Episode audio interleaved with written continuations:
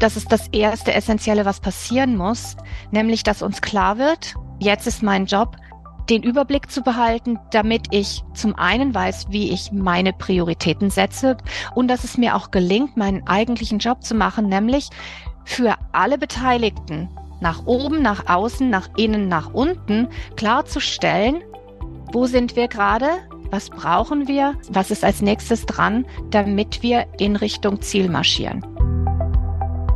Willkommen zum heutigen TPG Podcast. Und nicht vergessen, den Abo-Button drücken und uns gerne einen Kommentar hinterlassen. Die Übernahme eines großen Projekts bedeutet in der Regel einen großen Karriereschritt. Doch gleichzeitig erleben die frisch gebackenen Projektleiterinnen oft einen gewissen Realitätsschock. Mit viel Elan gehen sie ans Werk und stellen die Dinge so zusammen, die sie aus ihrer Erfahrung mit den bisherigen Projekten kennen. Eigentlich ganz logisch. Doch was sich im kleinen Rahmen bewährt hat, kann einem im größeren Kontext auch mal um die Ohren fliegen.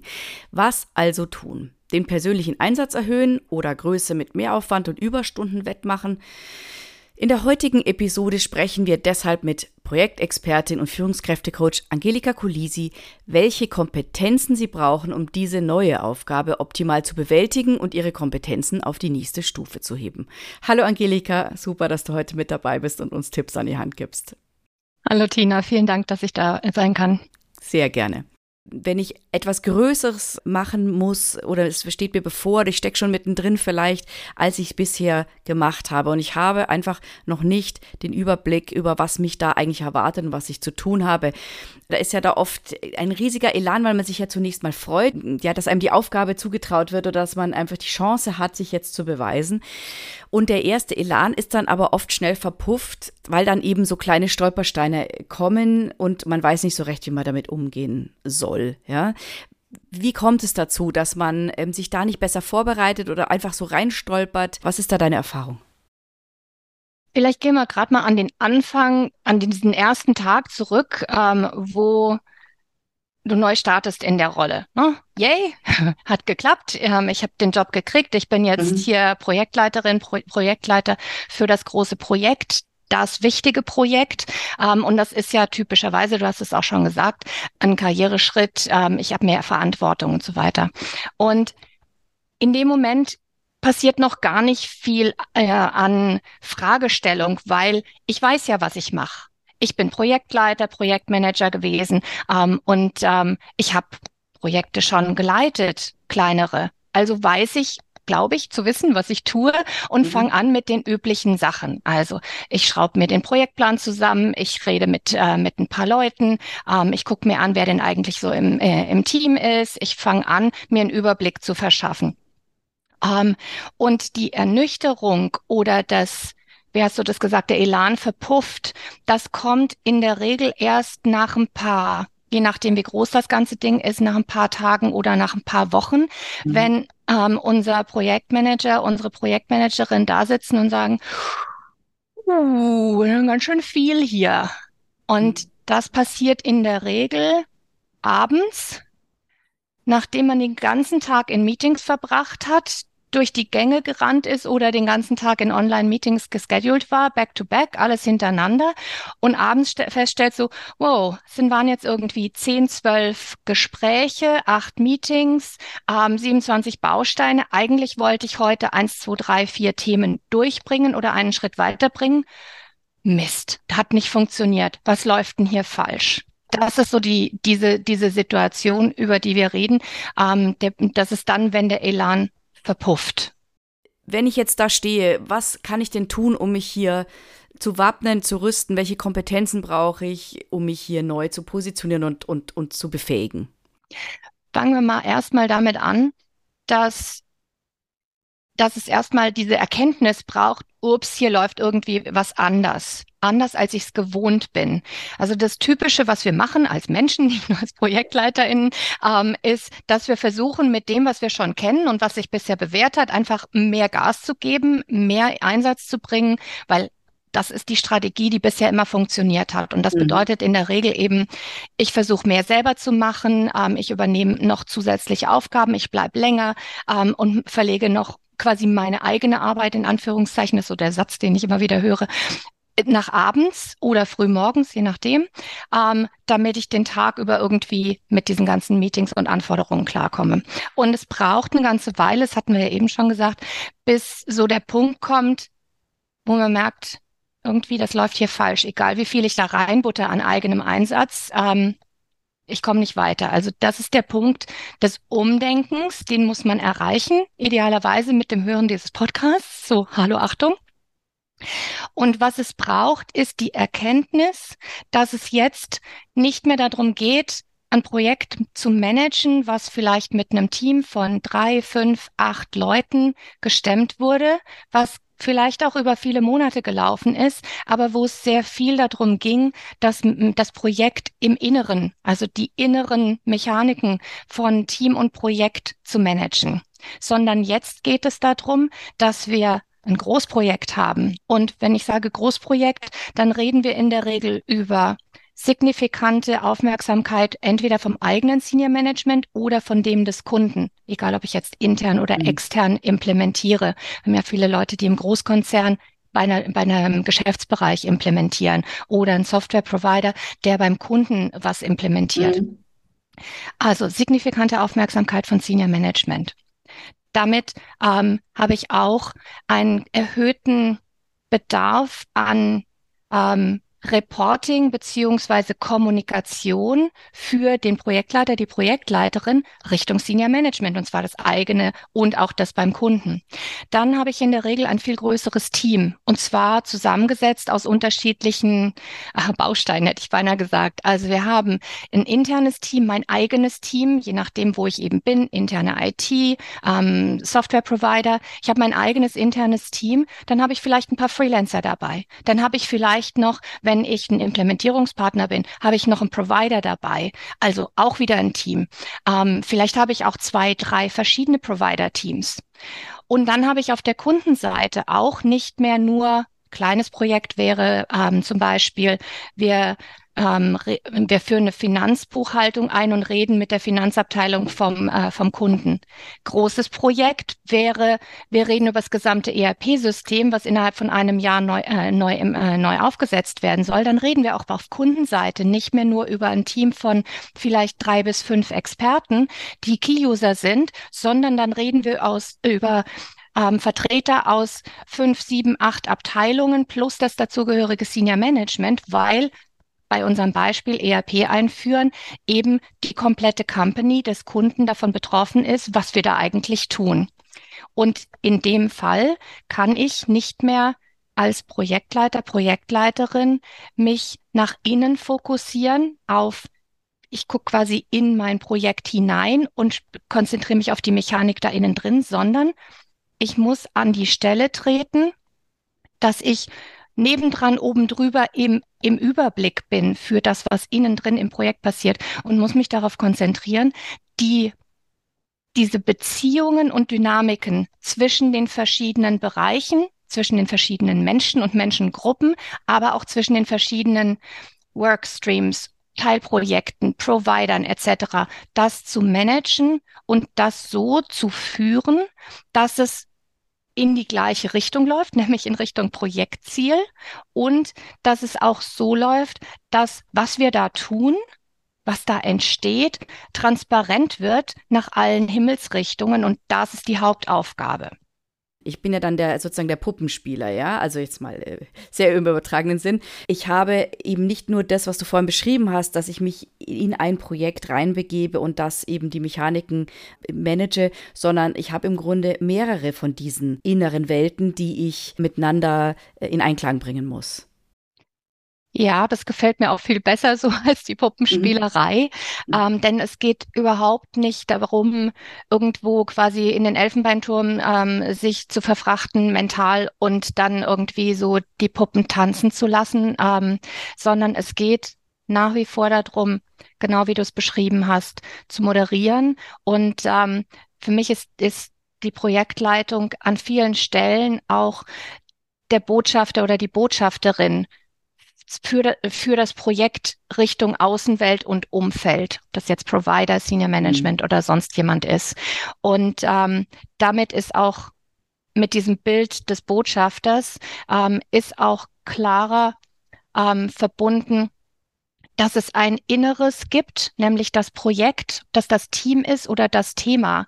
Und dann gibt es eben die Beziehungen zu den anderen Stakeholdern, Parteien, Gruppierungen, die damit in Berührung kommen, beziehungsweise mhm. die davon betroffen sind. Also ja, viel, viel Kommunikation, aber die Kommunikation kann ja nur stattfinden, wenn ich auch weiß, was da in meinen Projekten los ist. Und mhm. ich kann nur dann sinnvoll und gut in alle Himmelsrichtungen kommunizieren und eben auch in Richtung Team, wenn die Zusammenarbeit so aufgesetzt ist, dass das auch auf gesunden Füßen steht. Also mhm. da reden wir dann jetzt über wenn wir mal beim Team anfangen, da reden wir darüber, dass wir die Zusammenarbeit im Team und zwischen dem eigenen Team und den anderen äh, anderen Mitwirkenden, Kundenteam, Provider-Team etc., dass wir das so strukturiert haben, dass auch dieses Team und zwar mit allen Beteiligten auch läuft und auch seine Arbeit tut, ohne dass ich in der Projektleitung ständig hinterher traben muss. Das ist ja mhm. eine, eine, Klage, die viele, viele Projektleiter und Projektleiterinnen haben. Aber die tun nur was, wenn ich Händchen halte. Ne? Und was kann ich denn machen, damit, damit, äh, damit, ich, damit das anders wird? Mhm. Und das muss ich unbedingt hinkriegen, dass ich, dass ich ähm, mein Team mit allen Sub- und Nebenteams so weit kriege, dass wir ein Vertrauensverhältnis haben, dass ich weiß, wer wie tickt und dass wir uns so vereinbart haben und die Zusammenarbeit so strukturiert haben, dass wir, ähm, dass ich weiß, da, das läuft, dass ich Kontakt rein habe, dass die auch wissen, sie können jederzeit mit diesen und jenen Themen zu mir kommen und wann und wie ich erreichbar bin und was mir wichtig ist. Und dann kann ich auch quasi nebendran ähm, den, den, den Shuttle machen als mhm. Botschafterin und Botschafter, ähm, weil ich nicht die ganze Zeit meine Energie da reinsetzen muss, das Team überhaupt ans Laufen zu bringen. Mhm. Also eben nicht ins Mikromanagement zu verfallen, sondern dann eben genug Zeit zu haben für die anderen Gruppen, die ich noch äh, sozusagen informieren muss oder einbinden muss. Ja, genau. Okay. Mhm. Jetzt haben wir über die Anforderungen gesprochen, die ich dann erfüllen muss. Wie kann ich denn, wenn ich auch einen Positionswechsel habe oder einen Rollenwechsel, mich da gut positionieren? Also ich hab, bin ja dann auch mit einem anderen Hut unterwegs sozusagen und es ist vielleicht das erste Mal und die Leute kennen mich noch nicht in der neuen Rolle. Was ist da die Herausforderung zuerst und hast du da einen Tipp für uns, wie wir da in unsere neue Rolle für uns und für andere besser reinschlüpfen können? Ich höre da zwei Fragen raus, weil ähm, das eine geht nochmal in Richtung des Umdenkens, wie verstehe ich mich eigentlich selber in dieser Projektleitung? Und ich möchte aber nicht vergessen, ähm, dass ich den zweiten Teil, nämlich wie kriege ich denn das hin, dass ich jetzt nicht mehr als die Projektmanagerin aus dem kleinen Projekt von eben gelte, sondern dass auch mhm. sichtbar wird und spürbar wird, ähm, dass ich auch anerkannt bin von ja. meinem Team, von, äh, von Provider etc., dass ich hier jetzt die Projektleitung übernommen habe. Und ich würde gern, wenn das okay ist, mit dem ersten Teil mhm, anfangen. Natürlich. Denn wie verstehe ich mich denn selber? Ich glaube, eine der wesentlichen Unterscheidungen, die ich da treffen muss, ähm, ist, verstehe ich mich als Content Lead? Also bin ich inhaltlich gebe ich Akzente rein, ist, äh, messe ich mich und meinen Erfolg daran, dass quasi meine Handschrift auf dem fertigen Produkt der Programmierung, dem Prozess oder was auch immer wir da, was, was auch immer mhm. wir da mhm. tun, dass da meine, meine Handschrift drin ist. Also wie sehr habe ich nicht nur die Finger im Scope, dass ich verstehe, was da läuft und Entscheidungen und Beurteilungen treffen kann, sondern wie sehr möchte ich auch, dass, dass mein, meine inhaltliche Führung da drin ist. Also wenn wir jetzt über ein Design nachdenken, ne? also da möchte ich wahrscheinlich, ähm, wenn ich der Chefdesigner bin, möchte ich wahrscheinlich, dass das schon definitiv, dass das in meine Richtung geht. Mhm. Oder aber verstehe ich mich und das ist eben die Challenge für jemanden. Und wir haben ja in dem IT-Bereich haben wir ja ganz viele Leute, die über die Technikschiene, technische Expertise in die Projektleitung reingekommen sind. Mhm. Und da sehe ich halt ganz viele, die dann in dem Moment, wo das Projekt größer wird, anfangen, der bessere Entwicklungsleiter, der bessere Lead Consultant oder vielleicht anderthalbfach die eigene Rolle auch aufzudoppeln, abends auch noch das Lead Consulting mitzumachen, weil sie in dieser, in diesem Content, in dem Thema drin hängen, weil sie darüber groß geworden sind. Das mhm. ist legitim wenn das die Entscheidung ist. Aber es gibt auch eine andere Variante, nämlich ich kann mich auch als Process Lead verstehen. Mhm. mhm. Und dann habe ich natürlich auch bestimmte Qualitätsanforderungen. Ich habe bestimmt auch mal einen fachlichen Input, ähm, der in die, äh, der dazu führt, dass wir ein gutes qualitativ hohes Projektergebnis haben. Aber ich verstehe mich dann mehr als Dirigent, Botschafter und Moderator, Moderatorin und sehe mich als ich manage den Prozess, damit wir als Gesamtprojektteam äh, das bestmögliche Produkt, Code, whatever herstellen. Also mhm. der Unterschied ist darin, wie, wie verstehe ich mich selber und wo setze ich meine Akzente. Mhm. Und ich mhm. halte das für deswegen für enorm wichtig, weil es für meine Bewertung als Projektleitung wann bin ich denn erfolgreich? Was ist mir denn wichtig? Wie gehe ich mhm. mit meinem Team um? Das hat so viele Auswirkungen. Und ich kann mich auch, also deswegen halte ich es für so wichtig, und ich kann mich dann auch gegenüber, und das ist so ein bisschen der Schlenker über das zweite Thema, ich kann mich dann auch gegenüber einem Senior Management, meinem Projektsponsor, dem Kunden gegenüber sehr klar und eindeutig positionieren, wenn ich das für mich einmal sortiert habe. Ja. ja. Weil dann kann ich sagen, lieber Chef, lieber Kunde, lieb, liebes Senior Management, fair enough. Das ist, wenn ich Process, Process Lead bin, dann kann ich sagen, okay, es gibt zwei, drei Optionen. Wir aus dem Projektteam halten diese hier für, für die beste. Und ich mhm. kann auch erläutern, warum, wieso, weshalb. Aber ich bin nicht verheiratet damit, ob der Kunde jetzt rechts rum geht oder links rum, ob er Option A oder C nimmt. Wenn ich Content Lead bin, dann sieht die Welt anders aus, weil dann versuche ich den Kunden davon zu überzeugen, dass er mein Design, wie mhm. gesagt, das ist beides legitim, aber ich gehe ganz anders damit um. Und dann kann ich auch in so einer Situation mit einem Steering, ähm, Lenkungsausschuss, mit dem Kunden, mit dem eigenen Senior Management, kann ich auch ganz klar mich positionieren und sagen, ich stehe hier, ich verstehe mich als Prozessmanager Mhm. Und deswegen kann ich sagen, wir haben im Team das und das erarbeitet. Es gibt folgende drei Optionen. Your choice. Ich kann die nach wie vor verargumentieren als stellvertretender, stellvertretende Sprecherin des mhm. Teams. Mhm. Und wenn mich dann, was häufig vorkommt, jemand fragt, was ist denn die Empfehlung? Wie sehen Sie das denn? Dann kann ich dazu auch Stellung beziehen. Aber ich bin nicht inhaltlich damit verheiratet, ob dem Kunden jetzt das blaue Design oder das rote Design besser gefällt. Also man hört schon, glaube ich, dass ich eine Präferenz habe, aber das liegt ja. auch daran, dass ich sehr stark moderierend führe. Und ich habe hohen Respekt für Menschen, die über die fachliche Schiene kommen und sagen, ich entwickle hier ein Produkt. Und es ist mir ganz wichtig, dass mhm. wir mit dieser fachlichen Expertise, die ich aus fünf, zehn, 15 Jahren in dem Fachbereich mitbringe, dass wir das nutzen, damit das, damit ich sicherstellen kann, dass wir auch das Produkt so entwickeln, wie es eben für mhm. den Kunden die Anforderungen, was, was auch immer, dass das mhm. relevant ist. Ich glaube nur, dass das die wichtigste Entscheidung ist, die ich für mich treffen muss in der Projektleitung, Natürlich habe ich immer beide Elemente dabei, aber ich messe meinen Erfolg ganz anders und ich kann mich auch mhm. ganz anders definieren und positionieren nach außen hin. Mhm. Mhm. Ja, man hört schon ganz deutlich raus, dass äh, die prozessual sozusagen gesteuerte Variante sicher die einfachere ist, weil man eben neutraler unterwegs ist. Also, und das andere ist ja dann wirklich, also da muss man, glaube ich, sehr, sehr selbstkritisch dann mit sich umgehen, weil man eben äh, von der Sache so überzeugt ist. Also, dass man ein bisschen betriebsblind wird äh, oder nicht mehr so neutral. Kann das auch passieren? Dann ist das die große Gefahr? Ich, ich, es hat sicherlich was mit Neutralität zu tun. Ich glaube, dass die, äh, dass die, wenn wir jetzt über Gefahren reden, ähm, dass das einfach auch mehr Konflikte mit sich bringt. Mhm.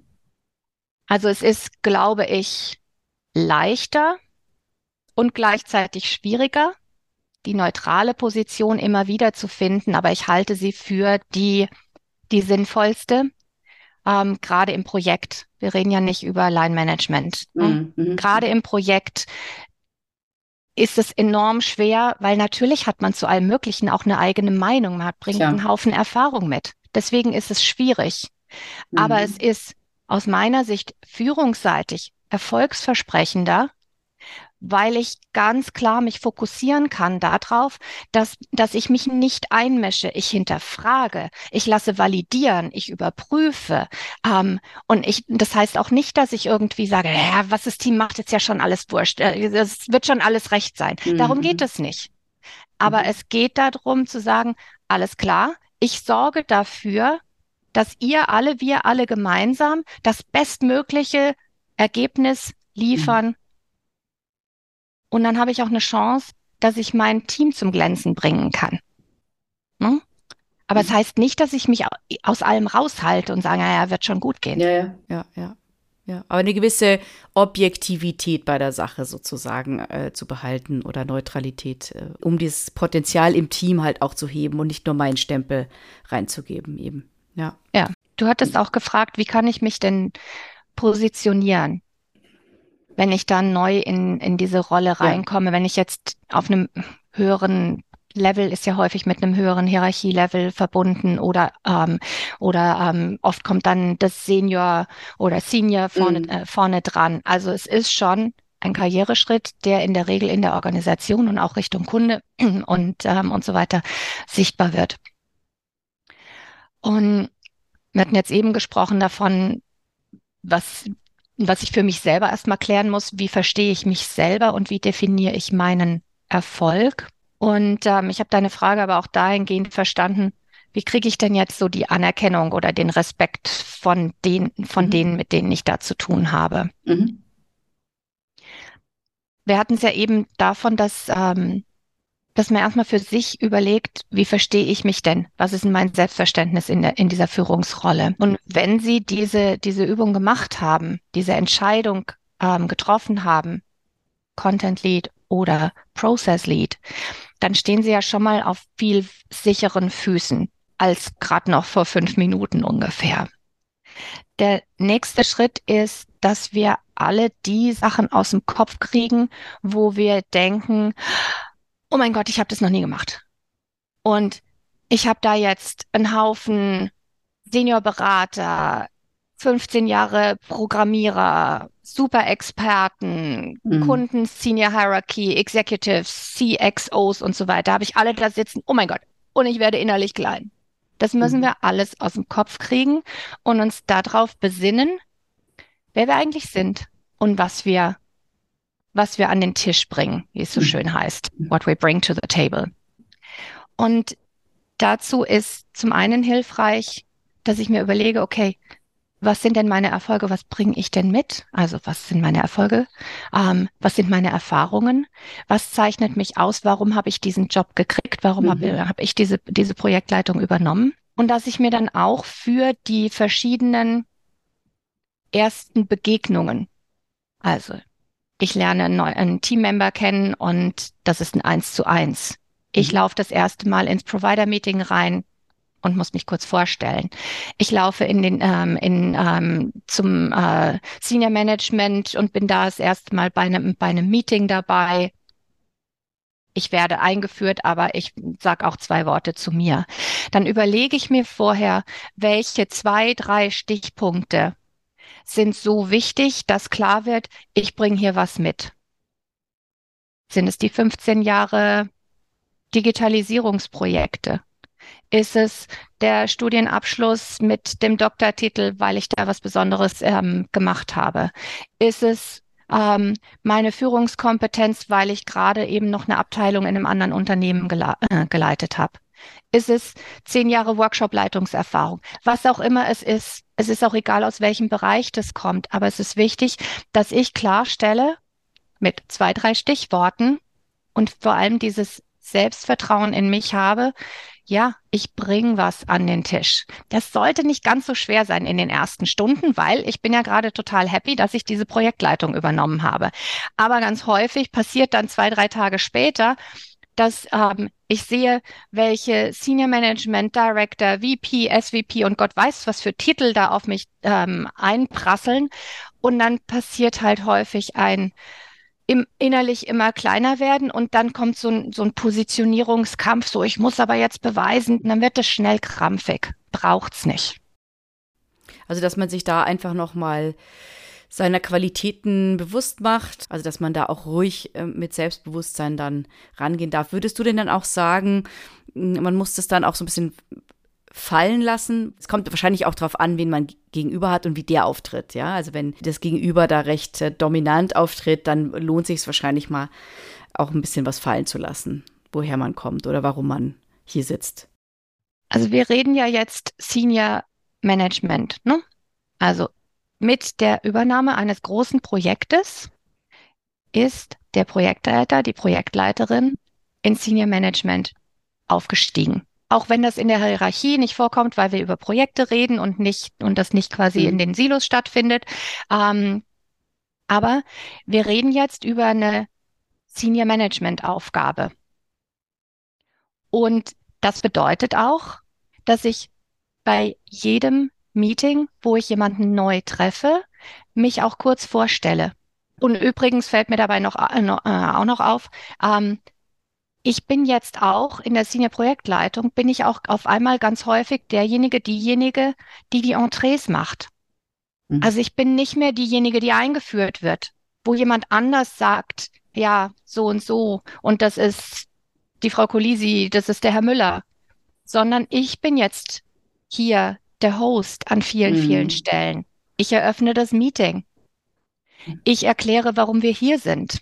Und mhm. entsprechend stelle ich mich auch vor. Wenn ich jetzt in den ersten Tagen ähm, in, den, in der Projektleitung zu einem Teammember gehe, dann gehe ich auch rein. Ich bin diejenige, die veranlasst, dass wir uns kurz online oder, oder persönlich treffen. Ich bin diejenige, die auch zwei Worte dazu sagt oder schreibt, ähm, warum, wieso, weshalb oder was ich besprechen will. Ich bin auch diejenige, die den Gesprächsauftakt macht. Und dann gucken wir, und da kommt natürlich auch immer ein, ähm, gerade beim ersten Kennenlernen, das muss nicht so sein, so Elevator Pitch, so, hey, ich bin die und die und dack, dack, dack, dack, dack, dack, dack, so mhm. muss das mhm. nicht sein. Das darf gerne, bitte, ein menschliches Gespräch zwischen zwei mhm. Personen mhm. sein. Aber erwartet bitte auch alle, dass, dass ihr was erzählt darüber, wer ihr seid. Und nicht nur irgendwie heimlich fallen lassen, sondern ganz klar sagen, mit Selbstbewusstsein rangehen. Wenn ich mich jetzt sozusagen meine Position klar gemacht habe, aber im Umgang mit dem Senior Management, was, was muss ich denn da beachten? Was sind so Do's und Don'ts vielleicht, die du, die du parat hast aus deiner Erfahrung? Das Allerwichtigste ist, dass ich mich als aktiver Partner auf Augenhöhe verstehe. Das ist ja häufig sowas, was uns vorher nicht so klar ist, weil wenn wir noch nicht auf der Ebene angekommen sind, Senior Projektleitung, dann wollen wir in der Regel dahin, also wenn wir, wenn wir die Karriere machen wollen. Und dann gucken wir quasi von unten auf, boah, die ganzen wichtigen Leute, ähm, die da irgendwelche schicken Titel haben. Senior Management, egal ob nun beim Kunden, bei uns, ähm, im eigenen Unternehmen, beim Provider. Das sind dann die mit dem, mit dem äh, Executive Director und was auch immer hinten dran. Und in dem Moment, wo ich diese große Projektleitung habe, beginnt eine gewisse Wachstumskurve, bis ich mich auf dieser Augenhöhe wirklich befinde. Ich muss aber trotzdem von Anfang an sagen, ganz ehrlich, eigentlich gehöre ich dahin. Deswegen wollte ich ja auch da mitspielen. Ne? Und jetzt geht es darum, dass ich aus dem vielleicht bisher etwas vorsichtigeren Verhalten. Und da muss man immer vorsichtig sein, wenn man so allgemeine Tipps gibt. Ja, ja. Ne? Ist ja auch eine Typsache, eine Charaktersache, ne? Also. Aber es geht jetzt ga ganz klar darum, ich repräsentiere dieses Projekt. Ich bin die Sprecherin, der Sprecher für dieses Projekt. Und das bedeutet auch, dass ich gegenüber Senior Management A keine Berührungsängste haben darf B, dass ich auch ganz klar diese Funktion übernehme, über das Projekt auf Senior Management Ebene zu berichten. Und damit meine ich jetzt auch in dem Sprachstil und in einem Verständnis dafür, wie Senior Management an solche Dinge rangeht, dass ich so berichte. Das hat so banale, konkrete Sachen wie im Bauch, wie auf welchem Detailgrad muss ich Ihnen das jetzt vorbereiten, mhm. so eine Entscheidungsvorlage, damit der ja. Vorstand irgendwie nicht die Geduld verliert. Wie mhm. viel Details braucht denn der? Mhm. Und hm, das, das Team hat jetzt drei Monate daran gearbeitet. Ich will das jetzt auch nicht zusammendampfen auf drei Stichworte. Wie kriege ich denn jetzt so die Balance ja. hin zwischen eigentlich müsste ich 180 Seiten machen, um dem gerecht zu werden, was wir alles gemacht haben, aber genau genommen braucht selbst ein Vorstand, der Mathematiker ist, eine äh, Berufsgruppe, die sich sehr gerne mit Details auch beschäftigt. Selbst da brauche ich nicht 30 Seiten, um eine Entscheidung herzukriegen. Also wie mhm. finde ich die Balance, dass ich das einerseits repräsentativ darstelle und auch den Vorstand in unserem Beispiel befähige, dass er oder sie eine Entscheidung trifft, ohne dass er mich nochmal heimschickt, um nochmal 180 Seiten PowerPoint zu, pro, äh, zu produzieren und ohne dass ich quasi ihn oder sie überwältige mit, zu ja, kommen Sie ja. auch mal zum mhm. Punkt. Ne? Mhm. Also mhm. da so die Balance zu, zu finden, das meine ich mit Dinge so verpacken, dass ich verstehe, wie Sprache, Denken und Tagesablauf läuft auf Senior Executive Ebene. Das ist, dann bin ich auf Augenhöhe. Und ähm, was ich auch nicht übersehen sollte, ist, dass auch mein Lenkungsausschuss, mein Steering Committee und eben ein Führungskreis X oder Y, dass auch die von mir in der Projektleitung geführt werden müssen. Das hört sich jetzt vielleicht bizarr an für den einen oder anderen, aber hier geht es darum, Stichwort Transparenz, die Leute so mitzunehmen in das Geschehen des Projektes, dass sichtbar wird, verständlich wird, machen die denn da? Was machen die denn da? Wo mhm. sind die denn gerade? Und wo, wo geht's eigentlich hin? Und so, so diese, dieses Stichwort von der Mental Map, dass wir alle das, das gleiche Bild vor Augen ja. haben. Und ja. das ist teilweise ganz wörtlich zu nehmen, weil ich muss es in der, in, als, in der Projektleitung hinbekommen, dass ich eine Präsentation, einen Statusbericht, mit was auch immer wir arbeiten, dass ich das so aufbaue und so ergänze, dass für alle Beteiligten klar wird, okay, da sind wir, da wollen wir hin und das ist das, was jetzt als nächstes kommt. Und dafür brauche ich übrigens Sie alle zur Unterstützung, weil Sie müssen nämlich das und das und das und das wissen, mhm. entscheiden, in Ihren Bereichen tun, was auch immer es jeweils ist. Wir haben jetzt darüber gesprochen, was dann die Anforderungen an mich sind. Wenn ich das aber zum ersten Mal mache, kann ich mir da von einem anderen Projekt ja sozusagen eine Art Blaupause suchen, wie die das gemacht haben, wie, wie äh, sozusagen der, also bleiben wir bei dem Beispiel, wie der Detaillierungsgrad sein muss meines Reportings oder meiner, meines Gesprächs mit dem Senior Management wenn ich das noch nie gemacht habe, weiß ich ja nicht, was brauchen die wirklich. Würdest du dann die Empfehlung über, äh, abgeben, reinzuschauen bei einem anderen Projekt, wie haben die das dann aufbereitet? Also wie kommt man dahin, da jetzt den richtigen Detaillierungsgrad zu finden? mehrere Schritte. Also ich fange sicherlich eher erstmal damit an, ähnlich wie du sagst, ähm, zu gucken, welche Templates gibt's denn? Was machen mhm. wir denn sonst bei großen Projekten? Gibt's vielleicht auch, also es gibt ja viele große Unternehmen, die bestimmte Standards haben, die in allen Projekten so genutzt werden oder wo, äh, wo es Reporting-Vorlagen und ähnliches gibt. Das ist der eine Teil. Der erfüllt aber jetzt erstmal nur so das PowerPoint-Format oder das Reporting-Format. Dann ähm, ist es auf jeden Fall sinnvoll, mit ähm, Kollegen zu sprechen, die ähnliche Projekte schon gemacht haben, die viel Erfahrung mit haben. Was wir auch nicht übersehen sollten, ist, der eigene Manager oder die eigene Managerin und die Auftraggeber für das Projekt. Das sind Menschen. Also bitte mit denen reden. Die Beziehung zwischen Projektleitung und, und Projektauftraggeber ist sowieso eine, die, die besonders eng sein sollte und die sollte mhm. idealerweise auch besonders gut funktionieren. Und es spricht auch überhaupt nichts dagegen, mit einem Geschäftsführer beim Kunden mal ein Gespräch zu führen darüber, okay, können wir mal gerade drüber reden, was Ihre Erwartungen sind oder was ist bei Ihnen im Haus üblich ähm, für Projektreports, was erwarten Sie sich, was brauchen Sie, mhm. was ist Ihnen am mhm. wichtigsten? Also das ist ja ein Gespräch, was ich sowieso sinnigerweise in der Anfangsphase ja. mit diesen Menschen führe. Und dann packe ich eben das auch, das mit, dem mit dem Reporting, ähm, packe ich halt auch als kleines Thema mit rein, weil da geht's nicht ums PowerPoint-Format, sondern da geht's ums Rausfinden. Welche Informationen brauchen die, ja? Mhm, genau. Und das ist eben das, dann haben wir übliche übliche Formate. Wir haben das in anderen Projekten gemacht, eigene Kollegen, die sowas schon mal gemacht haben. Mhm. Dann habe ich hier meine Ratgeber im eigenen Unternehmen. Dann habe ich auch den Sponsor oder, oder Auftraggeber, Auftraggeberin ähm, innerhalb des Projektes, weil wir müssen eigentlich gemeinsam, Projektleitung und Auftraggeberschaft, müssen gemeinsam sagen, okay, so machen wir das und wir klären das mit den, äh, mhm. mit den Entscheidungsgremien, ähm, ob das für die passt. Und in der Regel ist da auch ähm, jemand dabei, der oder die schon äh, eine engere Beziehung zu unserem Vorstand aus dem Beispiel eben hatte und wo man nochmal nachhaken kann, hier, wie viel brauche ich denn? Und der Rest ist, den eigentlichen Stakeholder kennenlernen in der eigenen Erfahrung, in, im eigenen Miteinander und lernen. Mhm. Also wenn man ganz unsicher ist, äh, so mache ich da jetzt 30 Seiten oder ja. sowas. Da kann ich auch jemanden, der Vorsitzender vom Steering Committee ist, den ich gerade kennengelernt habe und der irgendwie europäischer Vorstand irgendwas ist, kann ich auch fragen, wie viel Details brauchen Sie denn? Ganz ehrlich, die Leute sind nicht auf die, auf die Welt gekommen und saßen dann sofort im europäischen Vorstand. Die haben ja. die Situation auch schon mal in der ein oder anderen Fassung hinter sich ja. und die können auch im Unterschied zu uns in dem Moment ganz gut einschätzen, was brauche ich denn wirklich? Also gerne fragen. Ja.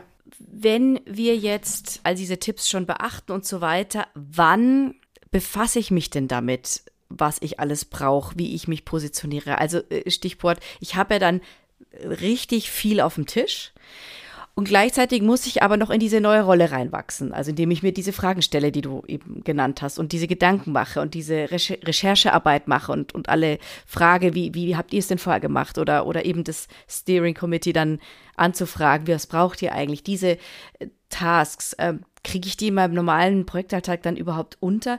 Wenn ja, wann hast du da Erfahrung? Wie teile ich mir den Tag ein, auf dass ich nicht dann wirklich nur noch Nachtschichten machen muss? Am Anfang zumindest.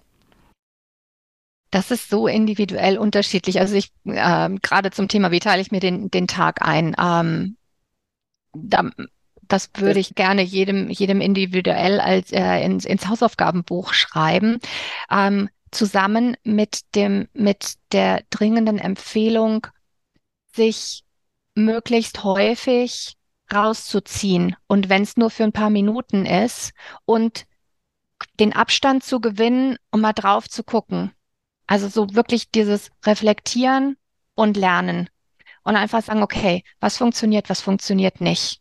Ich bin mhm. überzeugt davon, dass jede Führungskraft auf dem Planeten eine Reflexionspraxis braucht, täglich und am besten auch nochmal wöchentlich. Täglich ist typischerweise mal ganz kurz. Das ist auch das, was wir machen nach einem Meeting, wo wir denken so, öh, was war denn jetzt das? Mhm, ja. ja. Geht uns allen so. Das ist dann mal 30 bis 90 Sekunden oder auch mal fünf Minuten in der Kaffeeküche und dann gehen wir ins nächste Meeting. Wenn es uns gelingt, dass wir abends oder morgens, abends ist besser, weil dann haben wir den Kopf frei für, fürs Privatleben, nochmal zusammenfassen können, festhalten können, okay, was habe ich heute gelernt? Was möchte ich heute, äh, was möchte ich morgen anders machen? Also bei mir ist das so, wenn ich mit jemandem zusammensitze, dann merke ich schon, ah, okay, der braucht weniger Details. Und dann schreibe ich mir das auf. Oder ich merke, äh, dem möchte ich gerne dieses oder jenes schicken. Dann schreibe ich mir das während diesem Gespräch auf. Das muss nicht bei allen Menschen so sein, aber diese Beobachtungen und Lernerfahrungen, Lernerfahrung klingt so, klingt so, als ob wir einen Kurs machen, aber es geht nicht darum. Es geht wirklich darum, so kleine Beobachtung. In dem Meeting ist mir was aufgefallen. In dem Gespräch mit der Beziehung, das funktioniert besser, wenn. Ich probiere jetzt was anderes aus. Und diese, der Schlüssel dazu ist, sich da rauszunehmen und sich diese Beobachtungen auch zu notieren und dann zu sagen, okay, das mache ich jetzt. Ich probiere was mhm. aus. Und das einzubauen. Also reflect and learn anstatt blinder Aktionismus, wenn man es jetzt mal ganz äh, auf einen Nenner bringt. Sowieso immer. Ja, ja, genau. Aber dieses, dieses Rausziehen. Ich glaube, dass man, wenn man dann so im Tun und Machen und, und, oh, jetzt muss ich noch den anrufen und das und da, da eine, äh, was zusammenfassen und einen Report machen oder wie auch immer, dass man dann eben sich immer wieder daran erinnert, sich kurz mal rauszuziehen und eben diese Reflexion zu machen, zu der du jetzt gerade geraten hast, die dann eben auch dazu führen, dass ich es immer besser machen kann und immer mehr in diese Rolle auch gut reinrutsche, ja, weil ich dann diese Learnings umsetze auch gleich wieder am nächsten Tag in kleinen Häppchen und eben nicht einen riesen Brummer auf dem Tisch habe, den ich dann irgendwie, morgen mache ich alles anders. Das wäre ja dann auch unrealistisch. Nee, das genau. funktioniert auch meistens nicht. Und mhm. den, den Überblick oder den Abstand und Überblick kriegen wir ja sowieso immer nur, wenn wir uns ein bisschen rausnehmen. Mhm. Ähm, den Überblick zu haben, was in diesem Projekt gerade alles, wo so die, wo so die, die, die heißen Stellen sind, wo sich gerade viel bewegt und wo ich meine Aufmerksamkeit hinrichten muss in der Projektleitung. Diesen Überblick zu haben und immer wieder mir zu verschaffen, das ist sowieso was, was mir in Fleisch und Blut übergehen sollte. Mhm. Und deswegen ist es so wichtig, sich so eine Reflexionspraxis oder so ein, ich mhm. ziehe mich mal raus, so ein Mechanismus anzugewöhnen. Mhm. Und wenn ich das mache, allein schon, um anzugucken, okay, keine Ahnung, Design läuft, Programmierung, boah, Testsysteme stehen noch nicht. Daten, Riesenbaustelle. Okay, und dann haben wir da noch irgendwie ein Loch mit, keine Ahnung, irgendeinem Provider und hier Schwierigkeiten, da brennt die Hütte diesen Überblick mir zu verschaffen, das ist so essentiell, weil ansonsten renne ich morgen einfach nur stumpf durch meine Meetings, die im Kalender stehen. Und dann bin ich vielleicht als erstes im Teammeeting und werde dann da reingezogen in irgendwelche in inneren Diskussionen oder inhaltlichen Diskussionen und müsste aber eigentlich mit meinem Überblick müsste ich dafür sorgen, dass die Datenkiste auf die Schiene kommt und ich muss, da wo die Hütte brennt, muss mhm. ich selber hin und mich drum kümmern, dass die Beziehungen oder was auch immer da, da zu, zu richten ist, mhm. dass das dass die Flammen ausgehen und dass wir da wieder auf eine gesunde Zusammenarbeit kommen. Mhm. Das ist diese Art Überblick, die ich mir regelmäßig oder auch unregelmäßig immer wieder verschaffen muss. Und deswegen ist das so essentiell, mhm dass ich ähm, einen Weg finde, mich da immer wieder rauszunehmen. Und da ist jeder eben sehr individuell und deswegen kann ich nicht ja. ähm, sagen, wie ja. der Tag strukturiert werden soll. Mhm. Mhm. Ja, aber das ist doch schon mal ein wertvoller Tipp, einfach, dass es auf darauf ankommt, sich rauszuziehen, damit man gut priorisieren kann, damit man weiß, was muss ich heute anstoßen, wo muss, muss ich heute meine Konzentration drauf richten und so weiter und sich nicht zu verzetteln, weil man den Überblick nicht hat, ja. Also wir haben jetzt sehr viel schon gesprochen über, worauf es ankommt, was ich tun kann und so weiter. Angenommen, ich bin jetzt in der Position, wie starte ich jetzt denn mit dem ganzen Thema? Also im, ich teile mal auf in innerlich und äußerlich. Mhm. Innerlich die Dinge, die wir schon gesagt haben. Also mein Selbstverständnis, wie sehe ich mich in dieser Projektleitung, was bringe ich an den Tisch, sehe ich mich als Prozessmanager oder als Content Lead und ähm, was ist aus meiner Sicht das Allerwichtigste, ähm, worauf es in diesem Projekt ankommt, so eine Anfangseinschätzung.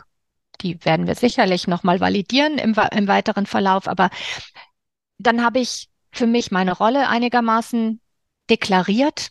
Ähm, ich weiß, was mir wichtig ist. Ich weiß, wie ich meinen Erfolg definiere.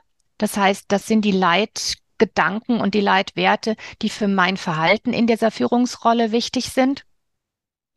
Und ähm, ich habe mir auch nochmal vor Augen gehalten, was ich denn mitbringe, so dass ich auch nicht einknicken muss vor jemand, der sich irgendwie ähm, über seine 15-jährige Superexpertise in Case X oder Y definiert damit bin ich innerlich schon mal ganz gut gewappnet. Und wenn ich dann ohnehin schon eine ganz gute Reflexionspraxis habe, dann ähm, habe ich schon mal die halbe Miete. Weil dann kann ich nämlich sagen, alles klar, ich kann hier reinlaufen und jetzt kümmere ich mich mal darum, dass im Äußeren das Ganze auf die richtigen Füße gestellt wird. Mhm. Im Äußeren fange ich typischerweise an mit einem Haufen, einem Haufen Informationen sammeln. Also das geht los mit Projektbriefing. Es gibt nicht in allen Projekten eine Charter. Ähm, es gibt ähm, an, an vielen Stellen auch kein offizielles Onboarding-Paket. Manchmal ist, ist die Projektleitung ganz früh schon dabei und, und gestaltet mit. Manchmal kommt man auch als Projektleitung, wenn der Rest eigentlich schon fast am Laufen ist und alle händeringend darauf warten, dass man jetzt eben die, äh, die Projektleitung noch deklariert hat. Dann kennen sich einige schon. Also es ist ganz unterschiedlich, wie der Stand der Dinge ist. Deswegen sinnvollster Anfang erstmal Infos sammeln, Gespräche ähm, mit dem eigenen Managementprojekt, äh, Sponsor, Auftraggeber gegebenenfalls mit dem Kunden, also die Leute kennenlernen. Sinnigerweise, wenn ich schon eine gewisse Art von Information ähm, habe, also zum Kunden sollte ich nicht gehen, ähm, bevor ich nicht ein bisschen was weiß darüber, wie dieses Projekt ähm, zu gestalten ist und wo so ein bisschen äh, der Hase im Pfeffer liegt, weil sonst werde ich ausgehebelt und komme in meinem allerersten Meeting mit dem Kunden recht unbedarft daher. Das wollen wir nicht. Stichwort Positionierung. Dann ähm, das Team Schrägstrich die Team die Teamgruppen kennenlernen, also die eigenen Teammitglieder, die externen, die Provider, rausfinden in diesen ganzen Gesprächen, okay, wie ticken die, was brauchen die, was wissen die schon? Denn erfahrungsgemäß ist Projektbriefing eine Kunst. Ähm, und vor allem, wenn wir ein Großprojekt sprechen, wo wir unterschiedliche Arbeitgeberhäuser, Unternehmen haben, dann ist es eine ganz krasse Fehlannahme zu glauben, dass jeder, der da als Projektteilnehmer entweder angeheuert wurde oder bestellt wurde, das gleiche Briefing oder auch nur das gleiche Verständnis hat davon, was wir eigentlich tun wollen. Das heißt, ich fange erstmal damit an, die Leute kennenzulernen, auszufinden, wer wie wo was, das Projektbriefing zu verstehen und dann gemeinsam mit dem Team das alles zu validieren. Also erst im Team Verständnis von Zielen des Projektes und auch von dem Projektbriefing und dann mit dem Kunden, damit wir Zielklärung haben. Parallel Schrägstrich dann machen wir Rollenklärung. Das ist Strukturierung von Teamarbeit. Da mhm. gehört auch, wenn wir Provider sprechen, ganz viel kennenlernen. Wie arbeiten die? Wie mhm. integriert läuft das hier? Also es gibt ja Unternehmen, wo wir einen festen Implementierungspartner haben mit einer strategischen Partnerschaft. Und dann mhm. sitzen da manchmal 10, 15 Leute vom Provider sitzen mit im Gebäude. Und wir machen das quasi alles gemeinsam. Trotzdem gibt es bestimmte Spielregeln für Auftragsvergabe, für Kommunikation. Nehmen wir zum Beispiel die, ähm, die Customizer vom Provider mit in unsere internen Gespräche mit dem Kunden. Machen wir das? Oder gibt es bei uns im Unternehmen den Spruch, naja, wir bezahlen die Externen ja nicht dafür, dass sie im Meeting sitzen. Nee, nee, wir bezahlen die dafür, dass wir drei Wochen lang stille Post spielen und nach drei Monaten feststellen, dass das Design leider anders geworden ist oder leider anders umgesetzt worden ist, als wir es im Kundenbriefing besprochen haben. Hm. Also dazwischen liegt die Welt und diese Welt richtet sich danach, wo bin ich jetzt gerade? Wie tickt meine Organisation? Wie tickt die Organisation, mit der ich jetzt ganz konkret in diesem individuellen Fall zu tun habe? Und mhm. dann geht es darum, Spielregeln der Zusammenarbeit herzustellen, zu mhm. definieren, mhm. zu vereinbaren.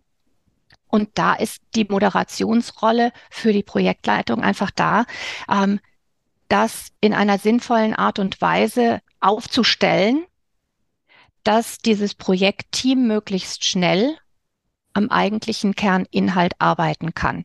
Mhm. Und jetzt haben wir ganz viel über Führung gesprochen und über das Orchestrieren. Und unter diesem allem oder neben diesem allen gibt es ja noch den reinen technischen, inhaltlichen Themenstrang von, mhm. was tun wir denn eigentlich hier und wie kommen wir da hin?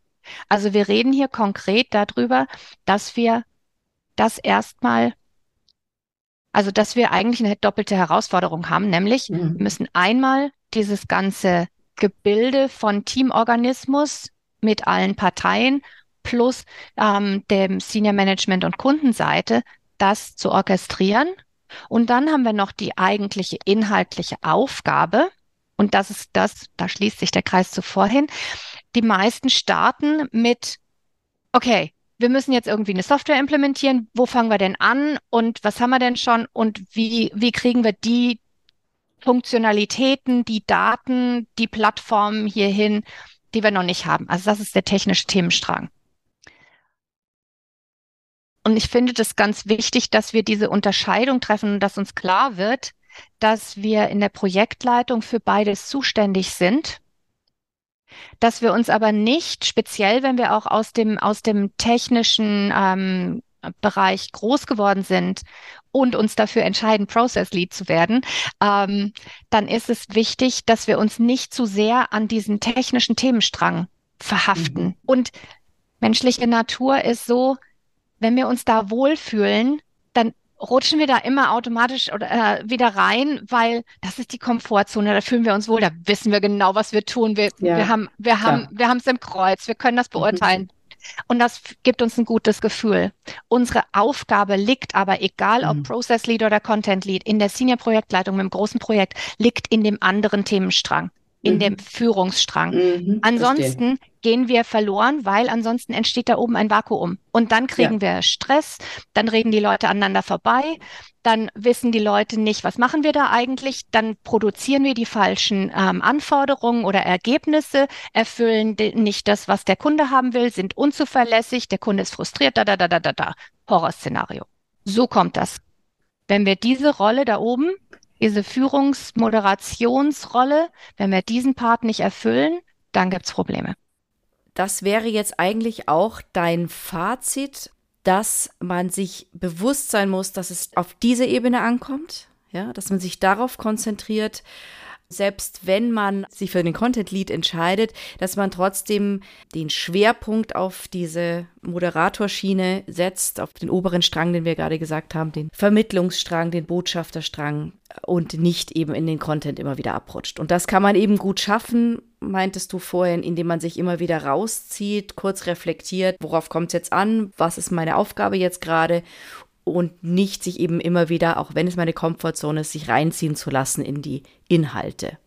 Ja, aber wenn wir das mit dem Content Lead nochmal noch mal, ähm, als Beispiel machen, auch der Content Lead muss auf dieser Führungs-, Moderations-, Orchestrierungsebene agieren. Mhm. Denn ansonsten ist er nicht der Content Lead und der Projektleiter oder die Projektleiterin, sondern ist Chefdesigner oder System mhm. Architect, nachdem was das für ein, für ein inhaltliches Projekt ist. Mhm. Ähm, und wenn ein Content Lead ausschließlich im Content bleibt, dann entsteht wieder diese Führungslücke. Mhm. Und dann haben wir das Problem, dass die Rolle, die Funktion von allen Beteiligten Transparenz und Orientierung geben. Und Orientierung geht nur, wenn wir klar sind darüber, was, worum geht's eigentlich, wenn wir Ziele abgeglichen haben, wenn wir wissen, mhm. dass wir tatsächlich alle das gemeinsame Bild haben von dem, was wir eigentlich erreichen wollen. Mhm. Und wenn wir dann auf dem Weg sind, diese Dinge auch herzustellen. Welchen Tipp könntest du noch jemandem geben, der sagt, er möchte aber im Content Lead bleiben, er entscheidet sich für diese Rolle, ähm, wo dann die Trennlinie zu ziehen ist zwischen inhaltlicher Verflechtung und mich rauszuziehen? Ich glaube, dass diese Trennlinie in ganz vielen kleinen Situationen äh, immer wieder neu für sich zu treffen ist. Also Beispiel, ähm, nehmen wir den Chefdesigner, ähm, Projektleiter Content Lead und es gibt einen Chefdesigner oder einen Entwicklungsleiter, Leiterin. Muss unser Con Content Lead, Projektleiter, Projektleiterin einen Weg finden, dass diese Beziehung zu der Entwicklungsleitung, ich bleibe jetzt mal bei der e Entwicklung, mhm. ähm, dass, dass hier ein gutes Verhältnis da ist, so dass klar wird, ja, ich bringe meine, meine Handschrift rein und ja, ich rede auch mit, weil mir wichtig ist, dass das in meinem Sinne gemacht wird. Aber ich anerkenne auch, dass wir hier einen Entwicklungsleiter, eine Entwicklungsleiterin haben, die auch eine tolle Expertise haben und die damit beauftragt sind, innerhalb dieses Teams, wo es 15 andere Sachen noch zu tun gibt, hier die Entwicklungsleitung zu verantworten. Und ich verlasse mich darauf, weil ich eine gute Beziehung mit demjenigen, derjenigen habe, mhm. dass er oder sie immer weiß, wann und wie er oder sie mich einbindet, um mhm. sicherzustellen, dass meine mhm. Handschrift drin ist, dass okay. das in meinem Sinne läuft. Ich mhm. kann aber nicht als, als Content Lead und Projektleitung sagen, ich mache jetzt nur noch Entwicklungsleitung. Mhm. Weil ansonsten vernachlässige ja. ich alles andere, was hier läuft. Mhm. mhm. Das heißt, das, das ist eine so eine Trennlinie. Und mhm. es gibt auch die Möglichkeit, in einem einzelnen Gespräch, in, egal wo, einfach nochmal für sich immer nochmal zu gucken, okay, rede ich jetzt aus der, aus der Funktion Projektleitung raus oder rede ich aus der Funktion inhaltlicher Content Lead? Mhm. Und das habe ich, dieselbe Situation habe ich als Process Lead auch, weil ich auch inhaltlich eine Meinung habe. Mag ja. ich jetzt das grüne, äh, grüne Design oder das blaue Design, äh, mhm. finde ich mhm. besser. Mhm. Oder das Team hat mich von was überzeugt und der Kunde geht in die andere Richtung. Dann kann ich trotzdem verargumentieren und bin, bin inhaltlich auch involviert. Also die, diese Trennung zwischen nehme ich inhaltlich Stellung oder rede ich jetzt aus der Funktion Projektleitung raus, das kann ich auch sagen. Mhm. Kann sagen, okay, als Projektleitung sage ich, das Team hat das und das und das alles ganz toll ähm, gemacht und wir sind davon überzeugt, es gibt die zwei Optionen, mhm. pro hier, pro da, contra hier und da, bitteschön entscheiden. Als verantwortlicher Chefdesigner, was auch immer, empfehle ich Ihnen das. Und jetzt rede ich mal aus Chefdesigner. Mhm. Entwicklungsleiterperspektive. Also ich kann diese, diese Rollentrennung, weil ich habe in dem Moment tatsächlich zwei Hüte auf. Das ja. kann ich auch explizit sagen. Okay. Das ist ein guter Tipp. Ja, das macht es dann einfacher. Mhm. Auch für die anderen, wie sie es zu bewerten haben, was ich sage. Ja. Vielleicht nochmal ganz kurz zusammenfassen, weil wir jetzt viel gesprochen haben was wäre so dein Plädoyer oder was ist dir wichtig, dass die Leute jetzt mitnehmen aus dieser Folge? Also mit vielleicht in ein paar Sätzen. Ich denke, das Essentielle ist, ähm, was wir ganz am Anfang gesagt haben. Mit der Übernahme des großen Projektes haben wir eine Senior Management Funktion übernommen. Und jetzt findet Führung, unsere Führungsrolle auf einem, auf einem anderen, auf einer anderen Ebene statt. Und ich rede jetzt nicht Hierarchieebene, sondern von dem Überblick über wie viele, wie viele gleichzeitig sich bewegende Elemente wir jetzt mhm. verantworten und im Überblick behalten müssen. Und das muss, das ist das erste Essentielle, was passieren muss, nämlich, dass uns klar wird, oh, das ist jetzt anders. Es geht nicht mehr nur um einen kleinen Teil, einen abgegrenzten Bereich, in dem ich mein Projekt gemanagt habe, sondern jetzt habe ich auf einmal mehrere, vielleicht sogar viele von diesen kleinen oder mittelgroßen abgegrenzten Bereichen. Und jetzt ist mein Job, den Überblick zu behalten, dass die alle jedes für sich gut ans Laufen kommen, dass die Interaktionen dazwischen, die Prozesse dazwischen laufen, aber auch die Beziehungen dazwischen laufen und dass ich den Überblick behalte damit ich zum einen weiß, wie ich meine Prioritäten setze, wo ich jetzt überhaupt, was ist denn jetzt das Wichtigste für mich am Tag? Und dass es mir auch gelingt, meinen eigentlichen Job zu machen, nämlich für alle Beteiligten nach oben, nach außen, nach innen, nach unten klarzustellen, wo sind wir gerade? Was brauchen wir? Was ist als nächstes dran, damit wir in Richtung Ziel marschieren? Das ist die Kernaufgabe. Angelika, ich danke dir für deine wirklich tollen Erklärungen. Mir ist es zumindest sehr viel klarer geworden, was die Aufgaben sind, worauf ich achten muss ähm, und auch, wo vielleicht Stolperfallen sind, gerade wenn ich eben sehr im Content verhaftet bin oder da aus dieser Welt komme, worauf ich achten muss. Vielen, vielen Dank für deine Zeit. Ja, ich hoffe, dass wir uns zum anderen Thema bald wieder hören und wünsche dir alles Gute. Vielen Dank, Tina. Tschüss. Tschüss. Weitere Informationen zu Projektportfolio und Ressourcenmanagement finden Sie auf unserem YouTube-Kanal und dem TPG-Blog unter www.tpg-blog.de.